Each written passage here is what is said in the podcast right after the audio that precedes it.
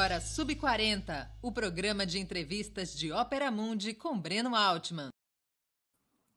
Boa noite a todos e a todas. Hoje é 12 de maio de 2022. Começa agora mais uma edição do programa Sub 40. Nosso propósito é entrevistar convidados e convidadas que representam uma nova geração de pensadores e realizadores homens e mulheres de até 40 anos, que são referências no mundo do trabalho, da cultura do esporte, das leis, da comunicação e da atividade política. Nosso convidado desta semana é Lucas Afonso. Ele é músico, arte educador e poeta, campeão do Slam Brasil, semifinalista na Copa do Mundo de Poesias, ator e MC, autor do livro a última folha do caderno de 2020, apresentador do Islã da Ponta, que acontece mensalmente no Ponto de Cultura Reação em Itaquera, e, além disso, atuou na série Rotas do Ódio da Universal TV. O garoto é efetivamente como o Bombril, mil e uma utilidades. Antes de começar a conversa, gostaria de pedir sua colaboração financeira para a Ópera Mundi há cinco formas de fazê-lo. A primeira é a assinatura solidária em nosso site operamundi.com.br barra apoio. Vou repetir, operamundi.com.br barra apoio. A segunda é se tornando membro pagante de nosso canal no YouTube. Basta clicar em Seja Membro agora mesmo e escolher, escolher um valor no cardápio de opções. A terceira é contribuindo com o Super Chat ou o Super Sticker.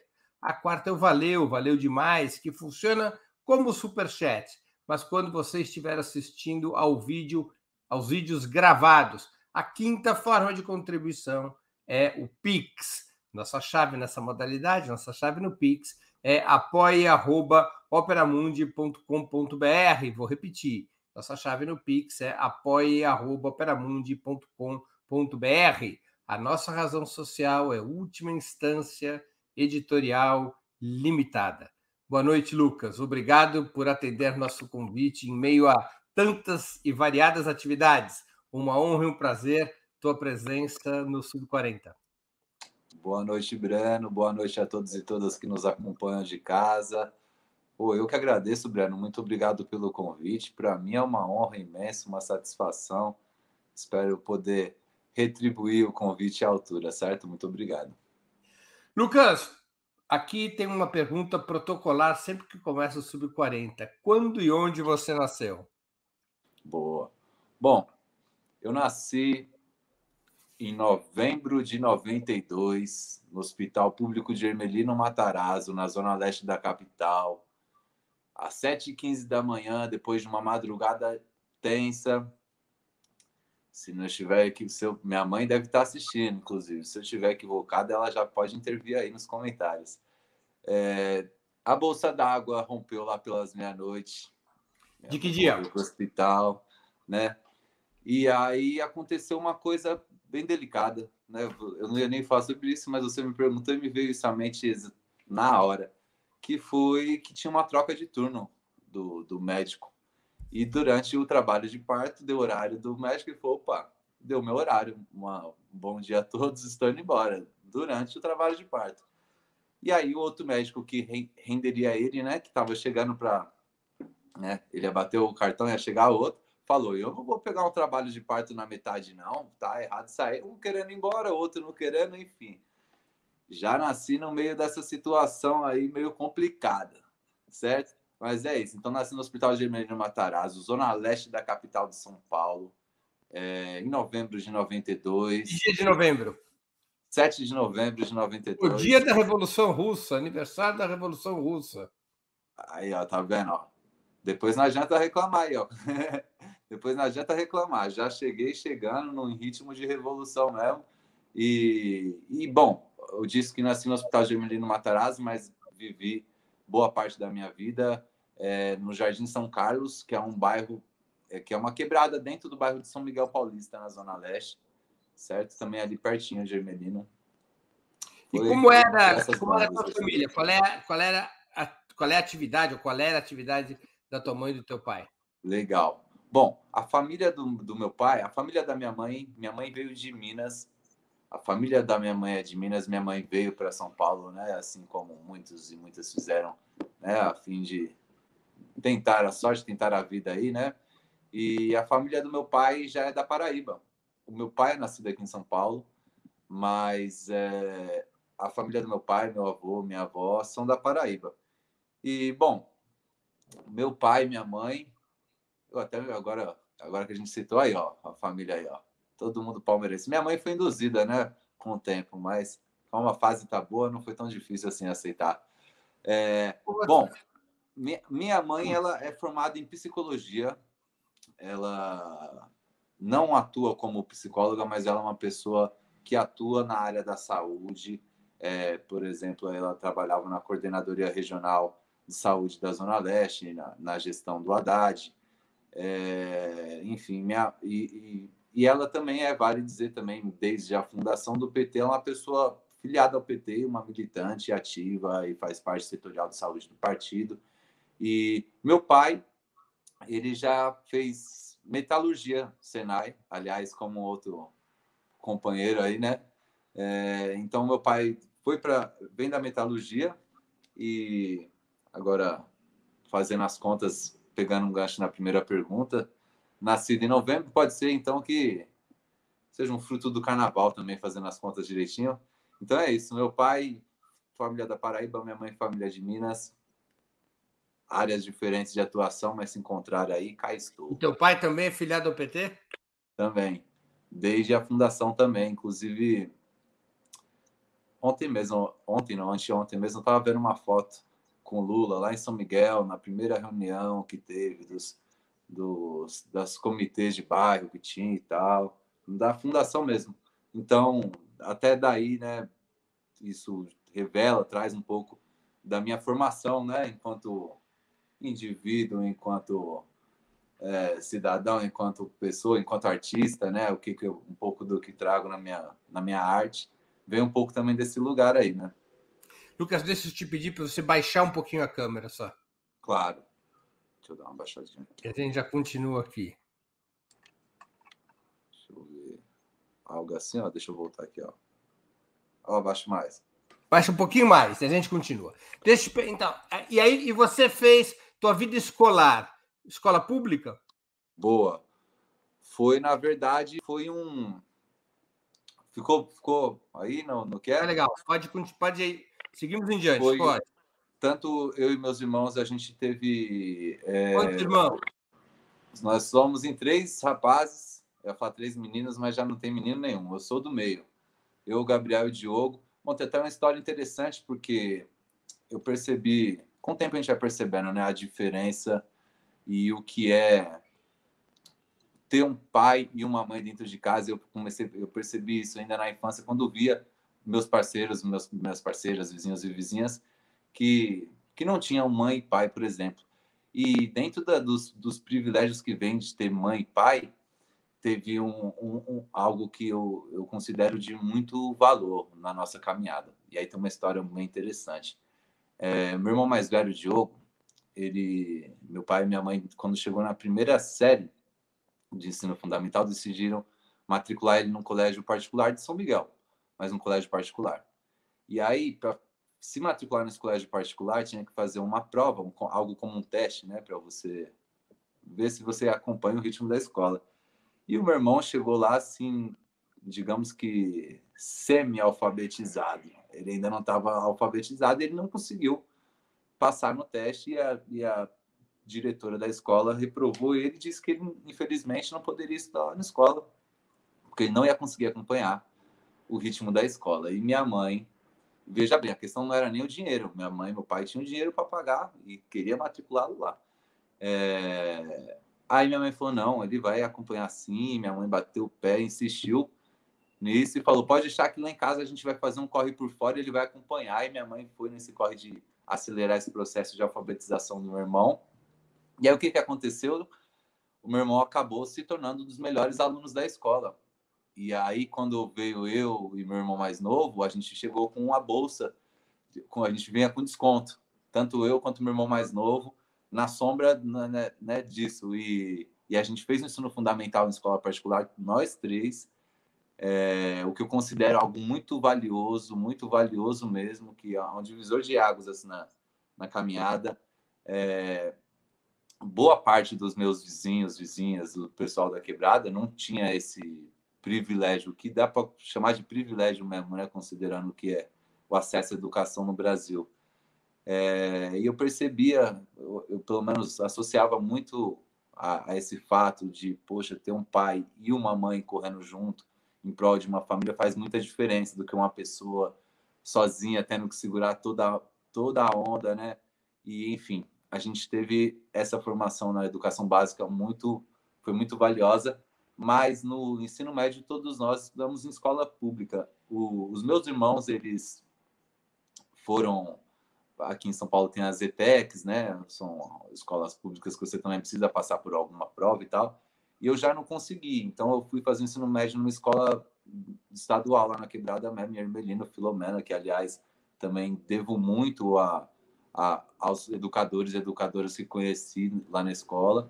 Então meu ensino médio foi em escola estadual, Ermelino Matarazzo, com todas as, as realidades envolvidas na escola estadual, aquela coisa de escola banheiro sem papel higiênico, é, muito, muitos casos de violência, enfim, muitas coisas, muitas coisas, né? Então, a minha formação na educação, ela foi mista nesse sentido, né? E aí agora, mais, né? Agora num, num passado mais recente, eu tive a oportunidade de fazer faculdade, que era uma coisa que não estava muito dentro da, das minhas ideias. E aí calhou de acontecer de um amigo, também da Zona Leste, ele falou: Lucas, estou cursando, estou quase me formando na faculdade, eu acho que o curso tem a ver com a sua atuação. E ele me apresentou o curso de musicoterapia, que é um curso da área da saúde. Só que esse curso tem pouquíssimas universidades no Brasil e em São Paulo só tem uma universidade e essa universidade é particular. E eu fiquei interessado no curso e decidi ir para cima disso. E aí, para resumir a história, porque é uma história um tanto longa, é, eu escrevi, a, a universidade me procurou para fazer parte da campanha publicitária deles, e eu escrevi algumas poesias, né? Escrevi algumas poesias que se tornaram campanha publicitária. Em troca dessas poesias, a faculdade me ofereceu uma bolsa de 100%, e agora, no final do ano passado, eu me formei em musicoterapia bolsista, na condição de bolsista, mas essa bolsa veio nesse sentido, de foi um, uma, uma troca, né? Eu trouxe meu trabalho, né, da poesia, que virou campanha publicitária, eles me ofereceram a bolsa, e aí, por hora, por hora, minha carreira na escola é mais ou menos por aí. Vem cá, e quando foi seu primeiro contato com a poesia? Pô, legal. Eu, eu nasci num lar muito. Ó, como eu, né, eu falei um pouco aí do meu pai e da minha mãe, eu nasci num lar com muitos estímulos no sentido a leitura. Meu pessoal é muito ligado com samba, com música brasileira. É, e eu julgo que tudo isso tem muita importância na minha formação artística, sabe? Falando mais por esse olhar. E então eu, eu, eu considero que minha primeira relação com poesia foi o samba. Dentro de casa, nos sambas que tinha lá na quebrada. Com sete anos, eu ganhei o meu cavaquinho, que eu tenho até hoje, inclusive, e foi uma das coisas mais acertadas na minha vida, foi ter o cavaquinho. Então, a minha primeira relação com poesia foi o samba. Com o tempo, eu comecei a escrever na escola, isso quando ainda era moleque, eu passei a escrever algumas rimas, é, escrever meus rap, as cartinhas de amor, e aí eu escrevia na última folha do caderno. Inclusive, vou aproveitar para dizer que a última folha do caderno se tornou o título do meu livro de poesias, que anos depois, certo, eu lancei. Tem até um, né, um pouco dessa temática Por isso de escola. que chama a última folha do caderno. A última folha do caderno. E é, é meu livro de poesias, e é na última folha do caderno foi onde eu comecei a escrever minhas poesias de forma despretensiosa, ali como a última folha do caderno, né? Aquele lugar que a gente usa como rascunho, que a gente né, dá vazão a algumas coisas ali de, de forma mais livre. E aí, pô, quando eu comecei a escrever na última folha do caderno, tudo mudou. Aí eu fui conhecendo um pouco mais do rap, eu fui conhecendo um pouco mais, né, do, eu fui conhecendo um pouco mais da vida mesmo, do mundão. E aí, né, com tempo, ainda muito no, nesse nessa relação com o samba, eu tinha vontade de ter grupo de samba, vontade de ter grupo de pagode, eu tocava com a rapaziada na quebrada, até outro dia a gente fazia muito samba é, em festinha, qualquer coisa que a gente fazia samba.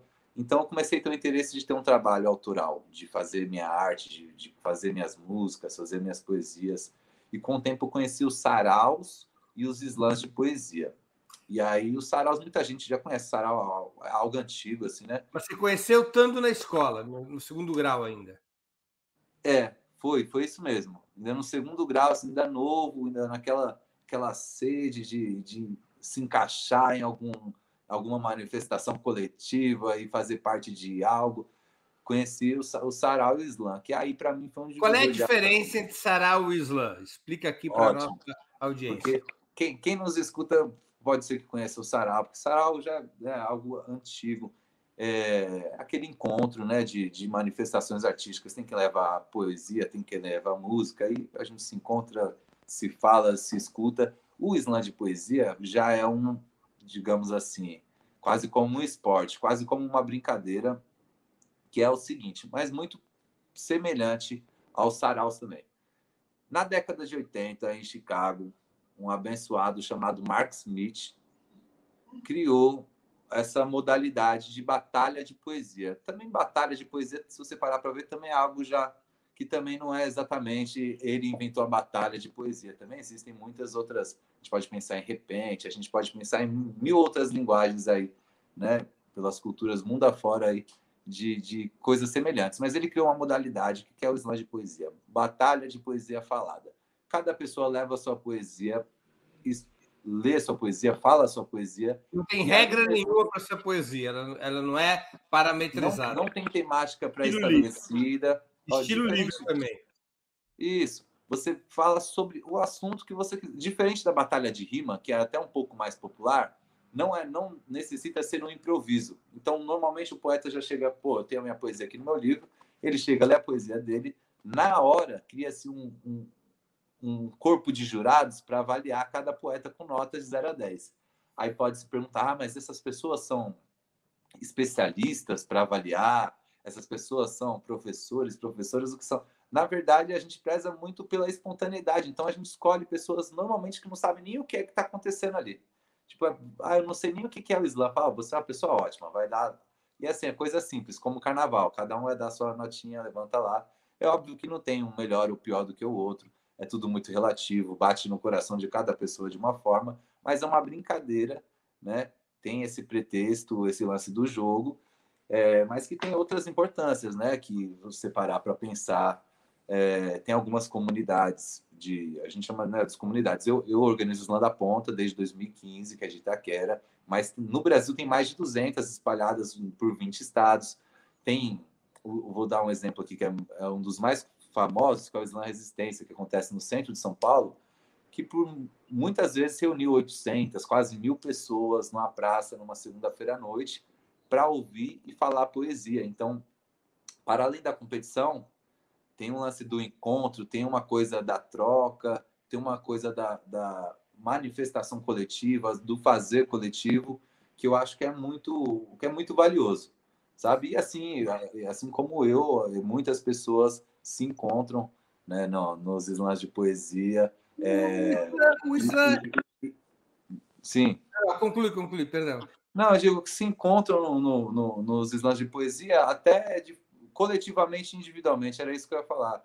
Tem um lugar o slam é um ramo da cultura. O slam é um ramo da cultura hip hop. Como é que ele se articula com o rap? Que quer dizer em inglês rhythm and poetry, né? Ritmo e poesia. Como é que se articula isso? O slam é, com hip hop, com rap? Dá para dizer que tem um parentesco. Dá para dizer que tem um parentesco que é, até a, a Roberta Estrela Dalva, que é uma das figuras, atriz e escritora e poeta e tudo mais, que é uma das figuras que trouxe essa cena para o Brasil, ela fala uma coisa que eu concordo muito com ela, que tem, dá para imaginar a árvore da oralidade, né? E aí dos vários galhos, né? Das culturas orais tem, né? Tem o, tem o rap, tem o tem o, a poesia falada e, e outras linguagens. Então tem tem sim um, né? Eu, eu tenho esse olhar que tem sim. Em tese, o, o criador do slam, Mark Smith, ele não é um, um uma figura, ele não é um rapper. É, e aí eu, eu acho que tem uma relação, mas o slam abraça qualquer linguagem, todas as linguagens. Então, o MC de rap vai e participa, o MC de funk vai e participa, a pessoa que escreve soneto vai e participa. Então, o slam ele acaba abraçando todas as linguagens mesmo de, de, de poesia. Então, tem sim.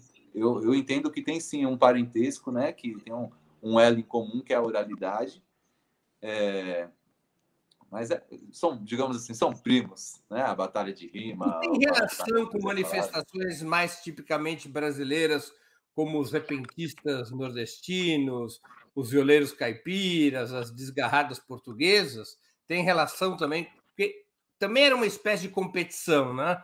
baseada no improviso, diferente do que o Slam está me explicando, mas há na cultura brasileira essa, digamos, disputa oral e cultural, né? Tem. Outro dia eu vi, eu achei muito interessante que era algo muito próximo assim, do repente, mas que acontecia em canaviais naquele corredor, cada, cada trabalhador, trabalhadora vinha no seu corredor aqui cortando a cana. Você não vê a pessoa que está no corredor ao lado, porque né, tem aquele bocado de cana ao lado, mas você faz uma rima e quem está lá do outro lado do corredor cortando cana do, cana do outro lado tem que mandar uma rima legal também. E eu, eu vi isso, agora me fugiu até onde eu assisti essa reportagem, acho que me fugiu aqui onde foi. Mas tem muito disso, tem também no, no próprio partido alto no samba, né? Que às vezes tem um, um, um mote ali, a música, tem uma frase que vai se repetir, mas tem uma parte ali vaga que é a rima, que você tira uma onda com, com o companheiro, ou ele vai tirar uma onda com você, ou enfim, rola essa troca, né?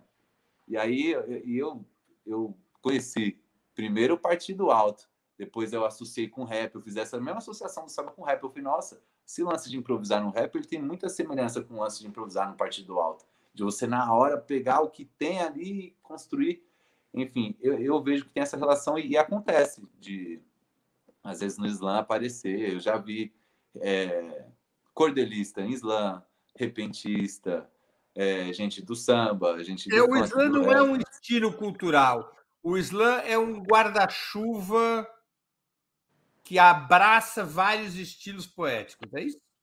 É, é isso, perfeito. É, essa imagem é muito boa. É isso não. É, não é o estilo. Ele pode abrigar o rap, ele pode abrigar o repentismo, ele pode abrigar um monte de manifestação poética. Perfeito. E muita gente confunde isso. É legal você falar isso, porque é exatamente isso. É, às vezes eu escuto as pessoas falarem: ah, fulano escreve poesia islã, como se fosse uma, uma, uma linguagem, tipo, como se houvesse um jeito de fazer. As pessoas muitas vezes associam, é muito corriqueiro é, Bom, as coisas, a maioria das comunidades no Brasil são eventos de rua ou são eventos em espaços públicos, quase ou todos os que são gratuitos. Então, é sempre muito aberto e, e tudo muito ao vivo. As temáticas são muito, muito o que está acontecendo. É, eu penso assim hoje, quando você chega em algum lugar e você quer saber o que está rolando nesse lugar, é, é legal você colar com a cena cultural, porque a cena cultural acaba que está muito ao vivo, assim, tá online, né, com o que está acontecendo ali no contexto. Você quer saber o que de fato está rolando? No, você vai viajar para o. Vamos supor que dá um exemplo, você vai viajar para o Rio de Janeiro, quer saber o que está pegando no Rio? Aconselho colar no Islã, numa comunidade Islã do Rio. Você vai ver pelas temáticas do que está sendo falado, que, que tipo de ideia. Se transformou num, digamos, num movimento cultural de massas, Lucas? É muita gente envolvida? Olha, eu, eu gosto de pensar que está a caminho disso. Tô, tá caminho de virar assim algo não, eu não digo que ainda é de massas, mas poderia ser. Tem, tem um movimento que eu acho muito interessante que é o slam interescolar, que alguns atores e atrizes dessa cena fazem um trabalho de formação em escolas, junto com educadores e educadoras, e essas escolas criam o seu slam, sua batalha de poesia, tiram os campeões, as campeãs, e mandam para um campeonato interescolar que assim reúne escolas, desculpa, do estado todo de São Paulo. E se eu não estiver equivocado, Minas também já está fazendo um slam interescolar. Então, passa, é, é, traz um pouco disso, né? Igual o slam interescolar tem futebol, vai uma escola contra a outra e todo mundo torce, todo mundo se envolve com isso. E eu acredito que o slam tem, tem um potencial para se tornar algo assim. É um ambiente politizado? Massa, É um ambiente politizado como hip hop? Desculpa, um ambiente politizado como hip hop? Totalmente, totalmente. Na verdade, é, é, isso eu te, penso até outra importância dos slams, para além da batalha, né, para além da, de, do, do, incentivo à, à, oralidade, à literatura. É, é, os temas são muito atuais, as discussões que você encontra numa roda de slam são discussões muito profundas. São questões sociais, são questões de violência, são questões de gênero, de raça, de classe. Então é muito. Veja bem, no primeiro ano do Slam da Ponta, o Slam da Ponta, que é um, o Slam né, que é o organismo, ele nasceu numa ocupação lá na Coab 2. Né? O Reação, na verdade. Coab 2 de Guaianazes. É, é, não, de, na Coab José Bonifácio e ali em Itaquera. Que também é do lado de Guaianazes, né? Que tá ali, tá. Tropeçou, você tá em Guaianazes. E aí, toda a primeira, a gente fazia toda a primeira sexta-feira do mês. E a gente conseguiu, em determinado momento, fazer com que os alunos do EJA, né, o ensino para jovens e adultos, tinha uma turma da, da escola estadual lá na região à noite, e eles poderiam, toda primeira sexta-feira do mês, optar entre assistir a aula dentro da, da escola, na sala de aula, ou ir até o Islão da Ponte e assistir a batalha de poesia. E quando dava nove horas da noite, eu pegava o, o diário a gente marcava lá, vinham educadores, educadoras, né, para acompanhar, claro, mas a gente sacava o diário e o pessoal respondia a chamada no slam de poesia.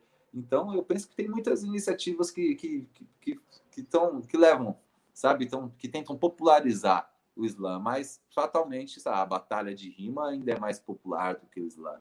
Mas se a gente considerar que chegou em 2000 e tem que 15 anos de slam no Brasil, eu acho que está para fazer 15 anos, e são mais de 200 comunidades espalhadas em 20 estados, né? Se a gente pensar que como, as, como a, a cena se dá, como ela é protagonizada, assim, em sua maioria por jovens, sabe, na rua, fazendo. Então, eu acho que é algo que caminha para isso.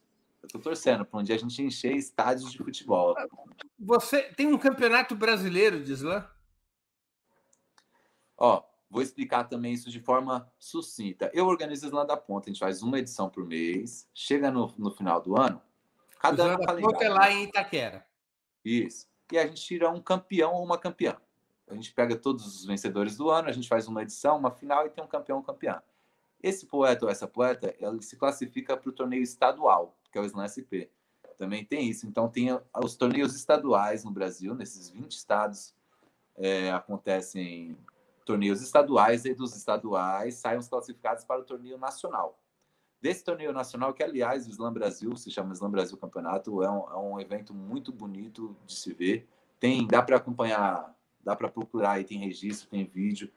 É, é um encontro de muitos sotaques de poetas de todas as regiões do Brasil. De Cada vez num, Brasil numa todo. região? Não entendi.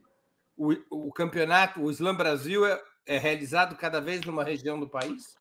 Agora, esse ano será. Ele, como a cena surgiu aqui em São Paulo, é, por uma questão de conseguir trazer os poetas mesmo, né? É, e financiar a parada toda sempre, sempre foi rolando aqui em São Paulo. E agora, esse ano, a coisa está se transformando. Vai acontecer uma edição no Rio de Janeiro, é, inclusive. E aí tem, ó, tem o torneio nacional, e aí esse torneio nacional leva um representante para a Copa do Mundo de Poesias, que é um, um, campeonato mundial que acontece lá em Paris, na França, anualmente. E agora. Está... Antes, gente, deixa eu te fazer uma pergunta, antes de você claro. perguntar da França, que eu quero saber. É, é uma entidade que organiza isso, esse campeonato nacional, o Slam Brasil, ou é uma empresa? Não, é um coletivo. Quem, quem criou, quem trouxe a primeira comunidade de slam a primeira comunidade de Islã do Brasil é o Zap Islã, Zona Autônoma da Palavra, fundado por um coletivo, na verdade, de teatro, o Núcleo Bartolomeu de Depoimentos. É, então, eles fundaram esse primeiro Islã e eles, né, digamos assim, eles são a origem aqui no Brasil. Então, eles organizam o, o torneio nacional, eles foram ramificando as coisas, foram, digamos assim, passando o bastão, aí foi surgindo o estadual, em cada estado, são as comunidades do estado que, digamos assim, que gerem a cena do, do estadual e aí do nacional, mas então, na verdade, não é uma empresa, é um grupo, é um coletivo artístico que vai, inclusive, todo ano buscar apoio e vai batalhar para conseguir realizar, porque é um evento muito grande, né? Vem gente do país todinho. É, quantas pessoas participam do Slam Brasil? Ó, oh, na atualidade, se eu não estiver enganado, pelo, eu acho que o último Slam Brasil tinha pelo menos 30 poetas. Pelo menos, eu posso estar errando um pouco. Representando os estados. Você ganhou Mas... o Slam Brasil de 2015. Isso, eu tive essa sorte aí. Ninguém tem sorte ganhando com poesia. Mereceu. Como é que era a poesia que você ganhou? Você lembra? Olha, na, em 2015, é, foi no final do ano esse brasileiro. E tinha, tinha como eu falei para você, é, o dialoga-se muito com o contexto do momento. Assim. Então, 2000, tinha acabado de acontecer aquele crime ambiental de Mariana, né? aquele lance da, da, da Vale do Rio Doce. Então, eu trouxe uma poesia que falava sobre isso, foi uma coisa, foi impactante, porque é exatamente como como estava falando, dialoga-se muito com o que está acontecendo, é tudo muito. Você lembra um trecho dessa poesia? Claro, claro, com certeza. O slam tem um lance de interpretação, não é só a poesia, tem a coisa declamatória também. Tem, tem muito disso, porque a pessoa que avalia, a pessoa que vai participar, ela só tem a voz e o seu corpo. Então, tem gente que é mais recatado, fala com o microfone aqui paradinho. Tem quem sai dando cambalhota e pula e grita e bate a mão e bate o pé. E cada um traz um pouco né, do, do, do você, das suas características. Você é mais, mais... qual estilo? Recatado ou. Ah, eu não consigo nem ficar, ó, eu não consigo nem deixar o microfone no pedestal parado. Eu já pego, eu acho que eu tenho algo de.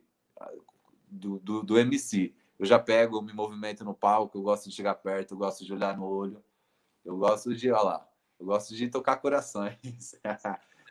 então, eu vou. Posso ler então a poesia claro, dessas, dessas que eu, que eu recebi? Inclusive, ela faz parte do livro A Última Folha do Caderno. Eu vou pegar aqui. Faz tanto tempo que se eu esquecer.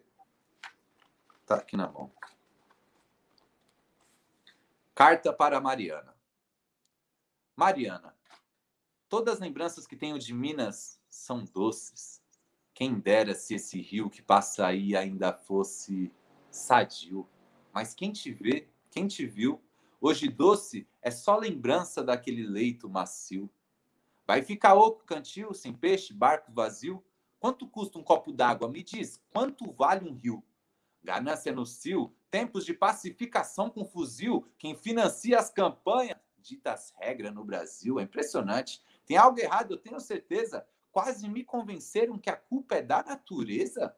Samarco, Samarco, você marcou bobeira. Quanto vale o trabalho de uma vida inteira? Haja vala, vela, viola para velório na vila. Ficou um tapete de lama onde o descaso desfila. Um passo à frente, dez atrás, Minas não há mais. E agora, José? Mariana, e agora? Como é que faz? Será que vale esperar pela indenização? Se a Vale ostenta a maior dívida perante a União, será que foi acidente ou só fingiram espanto? Presente de Natal foi o capital ferindo o Espírito Santo, Mariana, e toda a população ribeirinha. Só vocês sabem o que é essa dor, mas sua dor também é minha. Eu queria ter algo mais agradável para dizer, mas acabo a minha carta às margens do Tietê. Essa é a poesia Carta para Mariana que eu escrevi. Muito legal logo após esse. E não dá nem para chamar de acidente, que... né? E a poesia que ganha o Slam Brasil. Essa é uma das, que é, são várias rodadas. A primeira rodada todo mundo participa, aí já rola um, uma peneira. Aí já passam só cinco para outra rodada. Aí depois passam três. Mas eu vou te falar. E aí você vai. Cada rodada você tem que ter uma poesia nova. Uma poesia nova. E veja bem a, a particularidade dessa edição do Slam Brasil. O normal é, são três rodadas primeira rodada, segunda rodada, rodada final e acabou. Só que se porventura empata, tem que haver um desempate. Então, mais uma poesia. E aí vai de você ter carta na manga. Nessa edição, o desempate aconteceu na sétima rodada. Uau! Então a gente fez uma edição à parte, eu e inclusive quero citar aqui o saudoso Daniel Marques, um poeta que já não está mais entre nós, que é um dos poetas do coletivo que dizem os umbigos que organiza Sarau, e ele foi uma das pessoas que, quando eu cheguei nesse universo da, da literatura periférica, me acolheu as primeiras poesias minhas que saíram num livro são dois haikais pequenininhos, saíram na antologia desse coletivo que dizem os umbigos. Então tem uma, foi muito especial para mim chegar na final com uma pessoa que para mim era referência, que quando eu cheguei já brilhava, já era alguém que eu me inspirava, assim, sabe? Então foi algo muito especial para mim, para a Zona Leste, porque era nós. E, bom, foi isso. Aí quando eu vi, eu estava lá do outro lado, lá na França, sem saber falar. Então, aí você foi participar do Campeonato Mundial de Poesia, da Copa do Mundo, né? Copa do Mundo de Poesia da França. Exatamente. E aí, como é que funciona isso? É, poesias de vários idiomas. Como é que é, como é que como é que é isso? Para facilitar, tem um telão, a gente manda as poesias com antecedência, então te, aparece um telão atrás do poeta com legendas. Então aparece a legenda em francês, né, que é o idioma local, aparece a legenda em inglês e aparece a legenda também em, portu, em português no meu caso, mas no, no idioma, idioma original. Uhum. Isso. E aí naturalmente se perde um pouco, né? Quando a gente vê uma performance de alguém aqui, você está olhando para a pessoa, é uma coisa. Quando você precisa ler no telão, acaba perdendo um pouco. Mas foi, foi muito especial para mim. Eu, Muita eu gente eu participa dessa Copa do Mundo? Não entendi. Muita gente participa da Copa do Mundo de poesia? Ah, participam cerca de 20. Quando, na minha edição, acho que tinham 26 poetas, assim, tipo, tinha poeta do Japão, tinha poeta do. Essa poeta ela estava representando a Bélgica. Ela, inclusive, ficou em terceiro lugar, ela foi muito bem, inclusive. É, então tinha poeta do Canadá, dos Estados Unidos, do Quebec, do Madagascar, do Marrocos, da Rússia, do Japão. É, e você foi semifinalista? Eu, eu fui semifinalista. Até semifinais.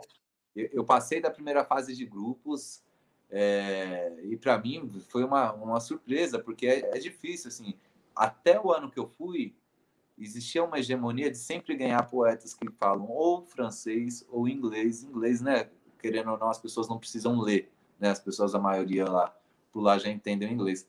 Então existia essa hegemonia, eu ficava um pouco receoso de pelo menos passar da primeira fase, chegar até a semifinal. E eu fiquei bem feliz de ter conseguido é, né, trazer tudo, levar né, tudo, toda a minha bagagem aqui, toda a minha história, de repente chegar lá do outro lado. Eu fui sozinho, sabe? Sem saber falar francês, sem saber falar inglês. Aprendi a falar bom dia, por favor e obrigado, porque é o básico, né? Para a gente se virar em qualquer lugar. Mas foi ótima a vivência. É, é Nada que a mímica não resolva. É, pô, eu levei meu cavaquinho, igual falei para você, meu cavaquinho, aquele que eu ganhei com 7 anos de idade, eu levei meu cavaquinho. Poxa, o tanto de samba que eu fiz por lá não está escrito. E o improviso brasileiro, que é o grande talento desse país, né? Aliás, para falar, por falar em cavaquinho, uma vez, vou contar uma história rapidinho. Uma vez eu estava na Alemanha e eu precisava voltar para o Brasil. Eu tinha um voo né, para retornar para o Brasil. Isso tem 25 anos, 30 anos. E eu estava ali no aeroporto de Frankfurt, irritado porque o avião atrasou e cancelaram por causa da neve. De repente eu ouço no fim do saguão cavaquinho tocando. E era o grande é, instrumentista da história do cavaquinho, que era o. Oi! Nossa, me fugiu o nome dele. Era um brasileiro que. Olha, gente, ele tocava com a, com a canhota. E o aeroporto inteiro ficou ouvindo ele à noite, correndo à noite, enquanto o avião não decolava. É, nada como um sambinha, né, para aliviar. É verdade. Vem cá, como é que você acha que o Islã mexe com a vida dos jovens da periferia?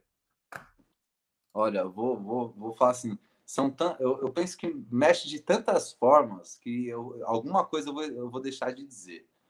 Mas Primeiro, primeiro assim, o que eu, eu, considero algo assim de quando você chega e conhece o slam e fala, nossa, gostei disso aqui. Eu acho muito interessante a questão do fazer coletivo. Eu acho urgente a, a necessidade de se resgatar a importância, quer dizer, se resgatar a importância não, que a importância está aí, mas a gente se lembrar da importância do fazer coletivo, da gente se organizar coletivamente e fazer algo, nem que for uma roda de poesia na praça, sabe? Então, essa ideia de se organizar coletivamente, para mim, isso é muito importante para a vida, para além da competição, da batalha, para a vida, eu acho isso muito importante. Tem uma coisa de autoestima que eu também acho muito especial assim de, de se ter um olhar, porque quando você tem, quando eu estava lá na escola na quinta série e eu escrevi meu primeiro rap e fui apresentar para a turma junto com os meus amigos, é, quando todo mundo bateu palma para a gente, aquilo para mim foi sensacional. De repente eu estar tá protagonizando ali na frente da turma todo um momento de que, pô, era a gente, com a nossa letra que a gente escreveu. A professora pegou a gente levou em várias salas da escola para a gente mostrar a nossa música. Aquilo para mim mexeu num lugar de autoestima muito valioso. Por um momento eu estava lá, pô, com a minha palavra, a minha voz protagonizando ali óbvio que eu via tudo isso com outro olhar, né? um olhar de criança mesmo, mas aquilo para mim foi muito especial e eu acho que isso acontece muito também nos saraus, nos slams, que é você poder dar vazão a algumas coisas, trazer o seu olhar para a vida, o seu olhar né, para o mundo e partilhar isso e receber um, um acolhimento de outras pessoas, ser ouvido, sabe? Eu acho que tudo isso mexe num lugar muito íntimo, né, de cada pessoa. Eu acho que traz uma coisa de autoestima. Quando você se encontra, né, com seus pares, no que você escuta, às vezes é um, um texto de alguém que você se identifica em algo. Eu acho que a gente, bom, eu acho que o encontro é muito rico. O encontro é muito rico, tanto individualmente, coletivamente, é, pensando de uma forma mais assim, mais mais prática, assim, também é um caminho para é, não dá para dizer que para todos e todas, mas é também um caminho, inclusive, profissional, né, sabe? Muita gente se descobre artista, às vezes no slam, e vai para cima de, de, de, fazer sua arte. Você né? mesmo é poeta, músico e ator. É, hoje tudo que eu faço, tudo, tudo que eu faço tá, tem alguma conexão.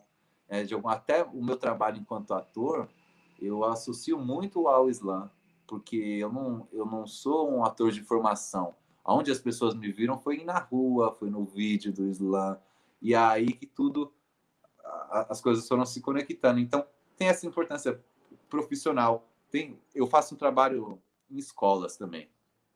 Eu vou em escolas, eu, às vezes eu ministro. Isso, enquanto arte educador. Às vezes eu ministro oficinas de poesia com esse olhar. É, faz, fiz esse trabalho em escolas com jovens em medida socioeducativa, por exemplo, com jovens em liberdade assistida. Já fiz algumas coisas dentro de Fundação Casa. Eu fiz um trabalho, até no livro, eu tenho conto uma, uma passagem disso, eu fiz um trabalho também com oficinas de poesia no Hospital Psiquiátrico Pinel, que é lá no bairro de Curitiba também, que é um, um outro já um outro contexto que eu, eu tinha dúvida se ia conseguir fazer uma oficina de poesia lá com os jovens que estavam lá. Eram jovens que também estavam em medida socioeducativa mais internados, e tinha mil questões. No programa de Braços Abertos, na, na Rua Elvete, ali na região do centro, conhecido como Cracolândia, fiz um trabalho com oficina de poesia, e em cada lugar se revela uma importância diferente, sabe? Às vezes parece que ah, pode ser um estímulo à leitura, um estímulo à literatura, um estímulo à oralidade, um estímulo a se ter um pouco mais de intimidade com a voz, né? É, com, com a oralidade mesmo, de saber se expressar. Então, para cada pessoa, eu vejo que vai, vai, vai tocando num lugar, assim, numa importância. Mas eu penso que é, soma muito, para sintetizar e responder a sua pergunta, soma muito é, na vida de um jovem periférico conhecer um movimento cultural, seja o slam, seja o grafite, seja o break, seja o rap, o que for, o samba, a capoeira. Eu acho que soma muito, fortalece muito é, na nossa formação enquanto pessoa, sabe? Conviver coletivamente, realizar coletivamente, sabe? Ter o seu momento de se expressar, sabe? Ter, ter um canal para dar vazão que você está sentindo. É, pô, eu acho que fortalece demais. E não, não, não por menos, né? Que, que a gente vai vendo aí aos poucos os poetas de slam ocupando espaços para além do slam. Já apareceu Senna Slam em, em, série da Netflix, já apareceu Senna Slam em novela da Globo. É, o, já foi poeta de slam, talvez não, talvez não por isso, mas já foi poeta de slam para o Big Brother. Então tem um. Tem, tem uma. Agora tem uma poetisa de slam que vai ser candidata a deputada, né? A é. Mariana Félix, que a gente entrevistou já aqui. Ah, legal, sim, exatamente. Tem a Mariana Félix, é mais um exemplo de como o, o, os poetas, as poetas estão alçando outros voos e eu, eu enxergo o Islã como uma grande plataforma que impulsionou as pessoas, cada um para. Ontem mesmo estreou, vou aproveitar para fazer um merchan.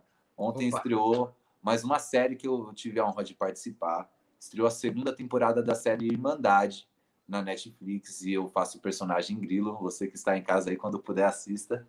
E eu associo muito ao meu trabalho com o Islã, sabe? Sobre o que, que é essa série Irmandade? Ah, faz o personagem, faz o marchand completo. Sobre o que, que é essa série Irmandade? A série Irmandade, ela agora está na segunda temporada, tem como protagonistas o seu Jorge, a Naruna, a Ermila, também uma grande atriz da, do Recife, e é uma série sobre a Irmandade, é uma facção criminosa do estado de São Paulo, que surge dentro de uma penitenciária. E aí vai, vai se desdobrando um bocado de. um enredo, né? Um bocado de, de coisas, mas tudo uh, gira em torno da, da Irmandade, que é essa facção do estado de São Paulo, e que tem como figura principal o seu Jorge, que para mim também, inclusive, é um dos ele, é, ele é o personagem, o personagem, digamos, principal da, da série. Eu assisti a primeira temporada, achei excelente. Não sabia que já estávamos com a segunda temporada, ainda mais com a sua participação. Assistirei. Lucas, me conta uma coisa. Você disse que o ambiente do Islã é um ambiente politizado e politizante, mas na medida em que ele se populariza, ele não vai se afastando dos temas políticos? Olha, ele é muito. Pode ser que sim. Pode ser que em algum momento, por exemplo, para ocupar algum espaço novo, precise, digamos assim, tirar um pouco pé do acelerador. Pode ser que aconteça, vamos supor, de ah, a gente vai dar uma oportunidade para você fazer um, um, trazer o seu slot aqui para o nosso espaço, mas tem como dar uma maneirada nos assuntos? Pode ser que aconteça, é, mas como não dá para controlar exatamente o que o poeta que vai participar vai falar, então é, é sempre um, uma, não dá para saber o que vem, né? É, mas eu acho que pelo menos não tem sido assim, sabe? Quanto mais vai ampliando, uh, mais intensas ficam as discussões, os assuntos, até porque a própria cena do slam vai se transformando muito. É, você, no início, havia. Tinha uma coisa de ter sempre uma maioria de homens participando, por exemplo. Tinha uma coisa de mais homens ganharem do que mulheres. Hoje já, já é um outro cenário, é um outro contexto. Você pega os últimos, eu posso estar equivocado, mas acho que os últimos cinco poetas que representaram o Brasil na Copa do Mundo, é, foram, se eu não estiver enganado, foram quatro mulheres e uma pessoa não binária.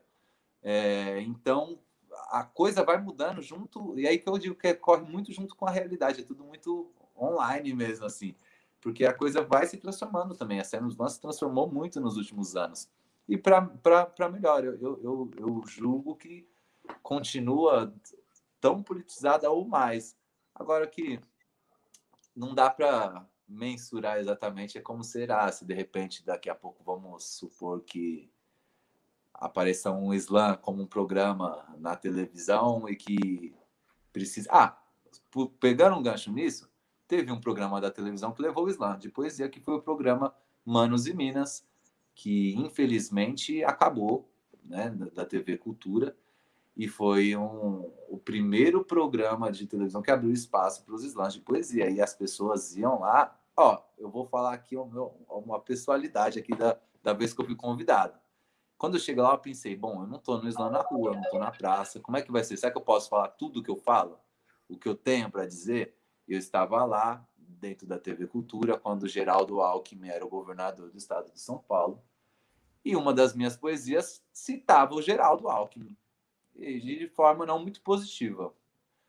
E eu pensei, poxa, como é que vai ser isso? Será que vão me podar? Vão.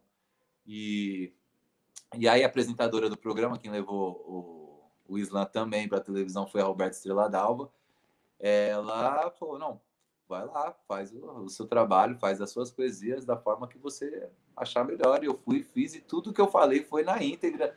Talvez isso com o tempo tenha aí um olhar meu, né? Talvez isso com o tempo tenha custado caro, porque acabaram com o programa assim que o Dória mudou a diretoria da TV Cultura, mas isso é assunto para né, outras coisas, para outro momento, mas então pode ser, né? Não dá para a gente saber. Nesses tempos que a gente tem vivido, de muito cerceamento no que se diz respeito à livre expressão, né?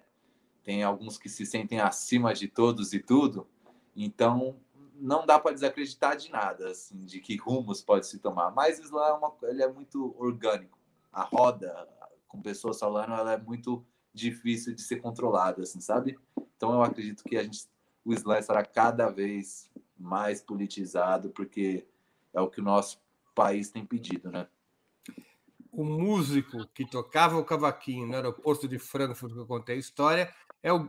Minha memória me traiu, mas eu me recordei aqui, é o grande Valdir Azevedo, que é o autor de Brasileirinho, que é uma música que raríssimos conseguem tocar, né? Eu mesmo não consigo, já vou falar. é muito difícil, porque é muito rápida. Vários grandes instrumentistas tentaram tocar e não conseguem. Não, o brasileirinho é para quem é, para quem. Eu não gosto de falar que tem um dom, mas tem que ter estudo, viu? Tem que ter estudo, não é para qualquer um mesmo não. E Valdir Azevedo parou o aeroporto de Frankfurt tocando Brasileirinho, que é a música mais rápida do mundo. Não, eu vou te contar um, um caos que me aconteceu nessa ida ao Mundial. Teve um dia, pô, passei de fase, esse dia eu me empolguei. Eu tava com o celular mais ou menos nessa época e acabou a bateria do meu celular e eu fiquei incomunicável pelo centro de Paris com o pessoal lá, todo mundo feliz e tal. E eu passei de fase e ah, vou tomar uma cervejinha, vou tomar uma cervejinha. E aí fui né, experimentar todas que não tem aqui na prateleira do, do mercado. Beleza, no outro dia, quando eu acordei, meio de ressaca, eu percebi o tamanho do, do, do, do que eu tinha gastado, assim, né? Porque eu tava ali como se não houvesse amanhã. Aí sabe quando você faz aquela coisa, você, como o pessoal diz, né? Quem converte não se diverte. Eu fui só multiplicar para ver quanto que eu tinha gastado nesse rolê. Eu falei, poxa, eu acho que eu extravasei um pouco além do que era para extravasar. Vou recuperar. E aí eu peguei meu cavaquinho e fui para a estação de trem lá em Paris, não, diferente daqui de São Paulo. Não tem esse. Eh, você pode parar e tocar e passar o chapéu. Aqui em São Paulo, o guardinha vai pedir para você se retirar e tal. E lá eu vi que era comum. E eu levei meu cavaquinho para tocar e cantar. E coloquei o meu chapéu lá. E surpreendentemente, em, assim, em algumas horas, em três horas, eu já tinha recuperado, inclusive mais do que eu gastei na noite anterior. E, eu, e as pessoas cantam samba, as pessoas cantam. Às vezes eu ia falar, ah, vou apelar, vou botar um Tom Jobim aqui, um Chico Buarque, alguém vai saber. O pessoal canta. O seu Jorge mesmo, várias pessoas passavam e cantavam. É uma coisa impressionante ver como a relação da nossa da arte né, brasileira no mundo. Ah, e agora tenho que para fechar essa história. Aí teve um momento que passou, todo mundo que passava me olhava um pouco, um pouco de contato visual, visual, eu falava bonjour, né, cumprimentava, né? Artista de rua, você tem que estar em comunicação com o povo. E aí teve uma moça que passou uma vez, eu tentei um bonjour, ela ignorou, ela continuou me olhando, ignorou e passou direto. Eu continuei tocando. Ela passou de novo, olhou um pouco, eu tentei de novo, ela ignorou e passou direto. Ela passou a terceira vez, mais devagar, eu tentei, já meio desconfiada, ela passou direto.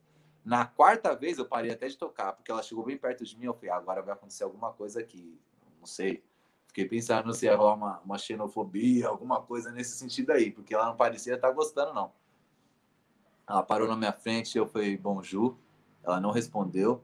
Ela foi colocando a mão dentro da bolsa dela, assim, ó, devagarzinho. Eu falei, agora eu vou tomar uma facada, um tiro, alguma coisa. E eu olhando para ela e ela foi tirando bem lentamente um hidratante na metade e colocou no meu chapéu. Aí eu agradeci e ela foi embora. Eu não sei exatamente, acho que ela queria ajudar de alguma forma, não um hidratante? Eu só pensei, ah, o cotovelo deve estar daquele jeito, as canelas cinza. O pessoal olhou falando, dá um Aí a parte boa é, quando eu consegui falar com o meu pessoal, foi mãe, tô levando o hidratante para a senhora francês. Primeira linha, aguarde. ah, Lucas, você está otimista com as eleições? Você vai acompanhar o voto histórico da sua família? Pretende fazer campanha? Eu, eu pretendo acompanhar. Eu tá, mas assim, eu não estou muito otimista não. Para ser bem honesto, eu estou bem desconfiado. Eu estou bem desconfiado. O atual, nosso atual presidente aí, ele não me inspira muita confiança. Eu não consigo, até que eu estava brincando ali na, com minha mãe mesmo esses dias aí. Assim, eu não consigo imaginar ele passando a faixa, não. Assim, sabe? Como um homem gentil, como se faz, né? Perdi, passar a faixa. Eu acredito que a gente vai se surpreender muito daqui até, até as eleições. E quem sabe até após o resultado das eleições, eu tenho uma sensação de que. Assim, eu já estou pensando assim, se né, o Bolsonaro perder, eu acho que ele vai cair atirando. Eu, eu não estou com uma. De quem é teu tá voto no primeiro turno? Eu vou votar no Lula. Votar no Lula no primeiro turno, vou votar no Lula no segundo turno. Quer dizer, espero que não tenha nem segundo. Minha vontade mesmo é que. Mas, assim, é... eu estou entendendo que é um momento é um divisor de águas, mais um divisor de águas na história do Brasil. E eu, a leitura que eu tenho feito é, é isso mesmo. Ou vai ser uma escolha entre democracia ou não. Tá? Porque se porventura, e existe, ao meu ver, essa possibilidade, porque é, na, nas periferias, assim, é, ainda existem muitos interlocutores, muita gente com muita intimidade com a oralidade, muita gente boa na oralidade que ainda faz uma campanha para o Bolsonaro, e aí eles estão em espaços sagrados, estão em espaços muito bem estratégicos e eles fazem muita diferença na beirada. Então eu, eu entendo que tem um risco ainda alto dele, conseguir, inclusive, com votos. Espero que não, porque vamos combinar, né? Não está fácil. Não está fácil, mas quatro anos disso aí seria um, um, fundo do poço. Então eu vou de Lula na cabeça no primeiro turno, com fé que fiquem no primeiro mas também não significa que a partir do primeiro de janeiro, eu, né, é isso, sou periferia. Tenho um entendimento, uma leitura que da hora. Não acho que seja tudo igual, percebo que muita gente, muitos parceiros, muitos jovens confundem assim, ah, é tudo igual, porque parece mesmo ser tudo igual estruturalmente, assim, parece que vai trocar uma figurinha lá, mas a elite econômica, ou sei lá, o que, tem um, um controle maior. Então, é, eu não acho que seja tudo igual, eu acho que política pública faz muita diferença e eu vou votar no que eu acho que vai, vai nesse sentido será o melhor e mais nada é, não quer dizer que eu esteja assim a partir do primeiro de janeiro, vamos supor, ele passou a faixa, estou ali como qualquer cidadão periférico, defendendo o que é nosso, porque eu estou ligado que né, tem muitas coisas que não, não, não se resolvem com tanta facilidade e tem e é isso. O que eu quero dizer é que não, na hora que tiver que bater o pé, na hora que tiver que ir lá encher o saco também, a partir do primeiro de janeiro, é isso. Pobre louco, defenderam meus direitos. E se não correr com nós, nós faz barulho de novo. Tá ligado? Lucas, eu vou te fazer agora umas perguntas ping-pong, que é como a gente sempre termina aqui o Sub-40. Bora lá. Boa. Prato imperdível. Acarajé. Acarajé. Pô, cara, mas Porra, é muito, isso, imperdível. Isso... Uma pessoa não pode morrer sem comer uma carajé. Né? Você não pode comer o tempo todo que não há pressão que aguente. Esse garoto ainda. Cerveja, cachaça ou vinho? Cerveja, cerveja. Uma gelada, de. Só dose homeopática, devagar, devagarinho. Esporte favorito? Futebol. Pô, futebol, eu amo futebol. Olha elas aí, ó. Muito bem. Time de futebol. Palmeiras, Palmeiras e Palmeiras. Oh, que fase boa nós estamos, inclusive. Aí, ó. No brasileiro, mais ou menos, não? Tamo bem, tem, tem que desfrutar a fase boa. Hobby, passatempo.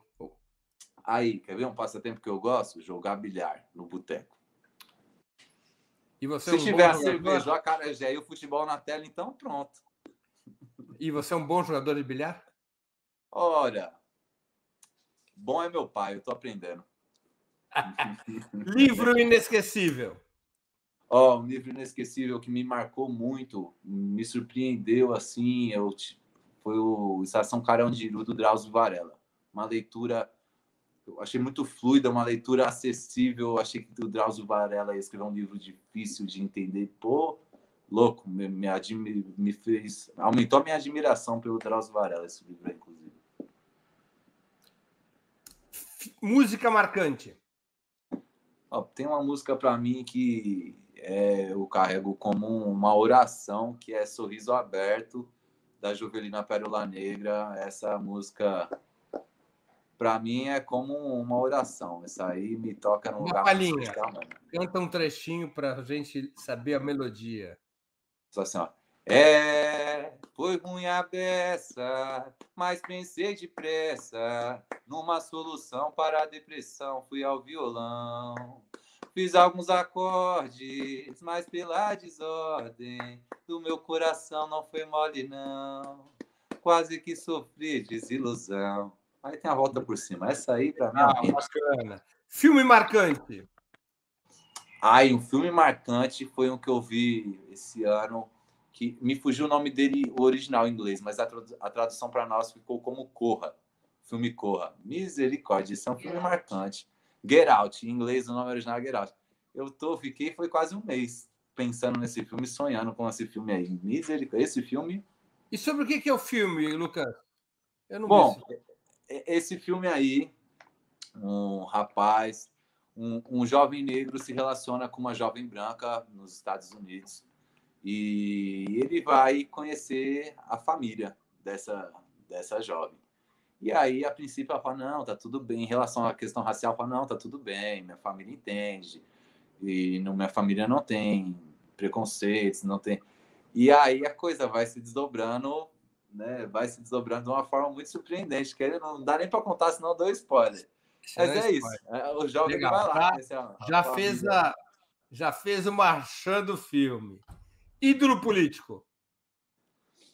Ídolo político, Zumbi dos Palmares. Salve Zumbi dos Palmares. Com certeza, sem dúvida, essa é a minha resposta. Aí tem vários outros e outras, certo? Que vieram antes aí que eu tenho o máximo respeito e admiração, mas acho que minha pergunta mais, minha resposta mais sincera é essa. Evento histórico do qual gostaria de ter participado um evento histórico do qual gostaria de ter participado. Eu gostaria muito de estar no Maracanã em 1951, na final do Palmeiras e Juventus da Itália, que o Palmeiras foi o primeiro campeão ah, mundial. Isso é fake Ai, news!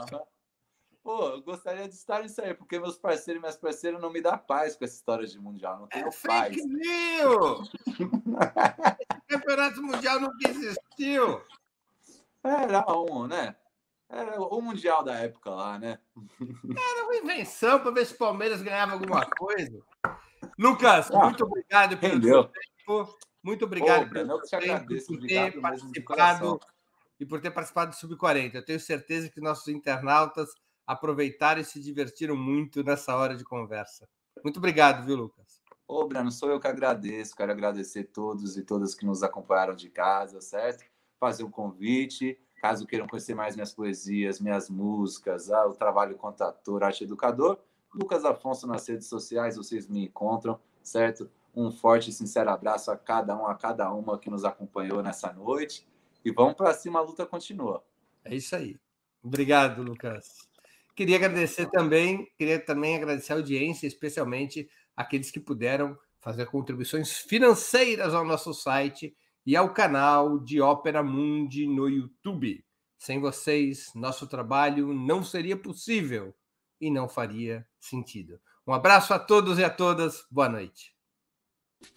Para assistir novamente esse programa, se inscreva no canal do Ópera Mundi no YouTube.